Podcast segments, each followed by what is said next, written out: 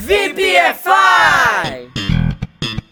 Salve, salve, VPFIers! Você estudou inglês todos os dias, fez suas tarefas, assiste filmes e séries com áudio e legenda em inglês, treina sozinho no banheiro e, como eu sei disso, relaxa, eu também fazia o mesmo. Bom, all in all, você é um exemplo de aluno e vai ficar fluente logo logo. E aí, deu para sacar qual é a expressão nesse contexto aí que eu coloquei? Se não, agora então eu vou colocar algumas opções e vamos ver se você acerta. Se liga aí. Essa expressão all in all significa alternativa A, de uma vez por todas, alternativa B, agora vai. Alternativa C, isso não é para mim. E alternativa D, em resumo.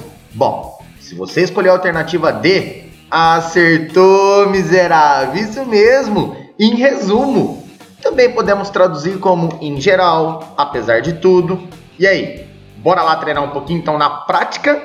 Let's go! All in all, it's been a good year. Apesar de tudo, foi um bom ano. Só que não, né? Vamos esquecer essa frase. Próximo. All in all, I think it has been a very successful conference. No geral, acho que foi uma conferência de muito sucesso. I expected more, but all in all, it was a good movie. Eu esperava mais, mas em resumo, foi um filme bom. E aí, curtiram a dica? Espero ter ajudado. E agora vamos para alguns desafios. Me diz aí como é que fica. Number one. Apesar de tudo, podemos ficar satisfeitos com o acordo negociado. Number two.